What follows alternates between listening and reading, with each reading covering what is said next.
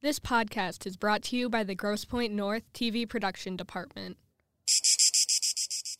Hello, hello, hello, and welcome to Bug Out, a new podcast with the goal to shed some light on some well deserving little guys. I'm A, your host of the horrors, and for the bug lovers and poor souls that decided to stick around, Today, we're going to talk about the tailless whip scorpion. So, the tailless whip scorpion, often misidentified as an alien, it isn't actually a scorpion, which I recently found out. It's sometimes referred to as the tailless whip spider, despite not being a spider either. It's actually an arachnid and an arthropod, and they get their name from the way that their legs whip around, and I guess they couldn't think of a cooler name than scorpion or spider.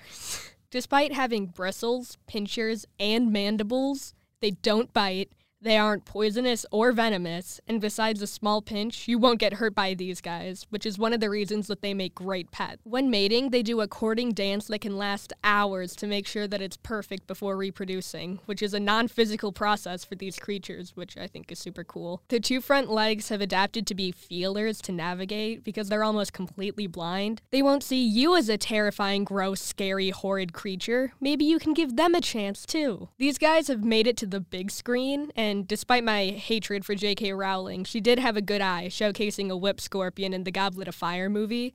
But unlike JK, these guys are way too cool to be TERFs. As someone who aspires to be an entomologist, the tailless whip scorpion is one of my favorite bugs and on top of my dream pet list.